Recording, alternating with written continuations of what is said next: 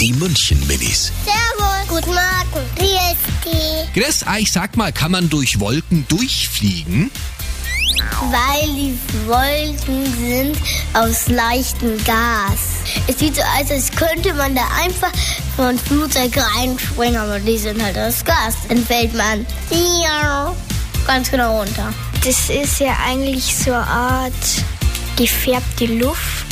Weil Wolken ist ja sozusagen nur Wasserdampf und deshalb kann man da durchfliegen, weil es ja kein Gegenstand. Also ich war schon mal drüber, innen drin, drunter, daneben. Die München-Minis. Jeden Morgen beim Wetterhuber und der Morgencrew um kurz vor halb sieben.